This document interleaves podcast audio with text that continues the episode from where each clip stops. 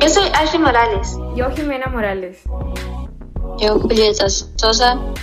Y yo Alison Viatoro y en este episodio tocaremos el tema de cultura, multiculturalidad y pluriculturalidad. Ok, así que para empezar hablemos de la cultura. ¿Ustedes qué han escuchado sobre este tema? Porque según yo es como un conjunto de modos de vida y costumbres. Sí, sí, para mí también es eso, pero más conocimientos y manifestaciones en que se expresa la vida tradicional.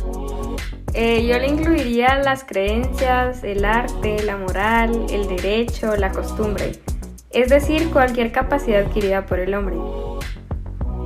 Yo leí que el Papa Juan Pablo II hizo una invitación a todos los pueblos del mundo en donde procura promover el diálogo entre culturas.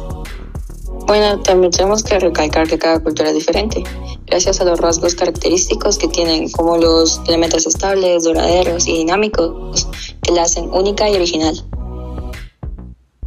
Sí, yo recuerdo que en clase de primero dijeron que las culturas se desarrollan en territorios en donde los elementos geográficos, históricos y étnicos se entrelazan de modo original e irreparable. En una plática de mis papás escuché que en el siglo XX se creó una dinámica multicultural, que es la lucha de las personas y comunidades para, para sobrevivir ante los modos políticos que pretenden unir las culturas de los pueblos.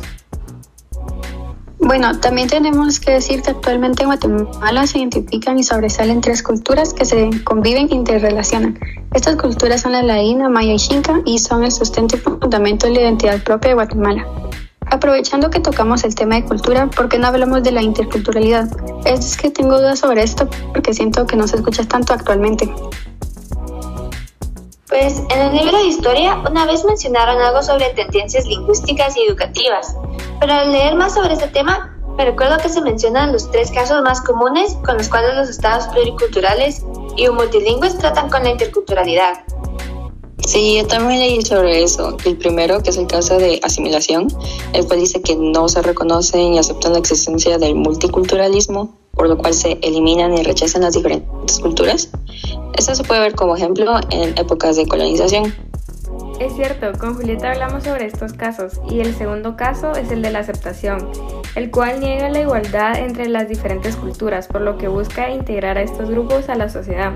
Y esto lo hace por medios de programas lingüísticos, estudios técnicos o estudios de otras religiones, permitiendo la existencia de la propia identidad cultural.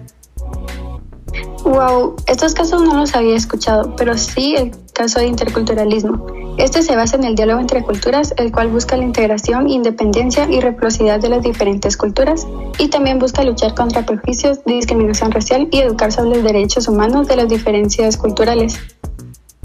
A ver, según lo que tengo entendido cuando hablamos de la interculturalidad, esperamos que una parte de la dignidad humana y la democracia socioeconómica y cultural pueda reconocer, respetar y promover la diversidad y sus derechos humanos.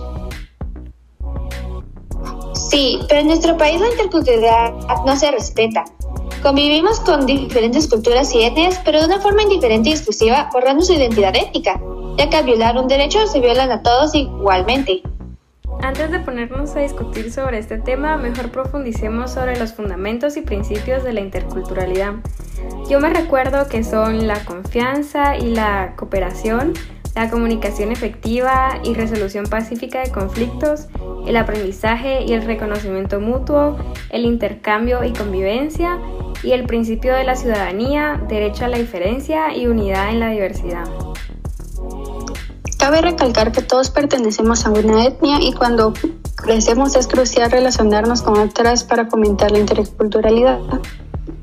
Ok, podemos concluir que nuestra opinión grupal es que tanto la cultura como la interculturalidad son temas que debemos tener en mente a la hora de hablar sobre la multi pluriculturalidad, ya que todos estos términos nos ayudan a identificar y a respetar cada una de las diferentes culturas y las personas que las conforman, por lo que tenemos que procurar defender las identidades culturales ante los distintos tipos de discriminación y desigualdad.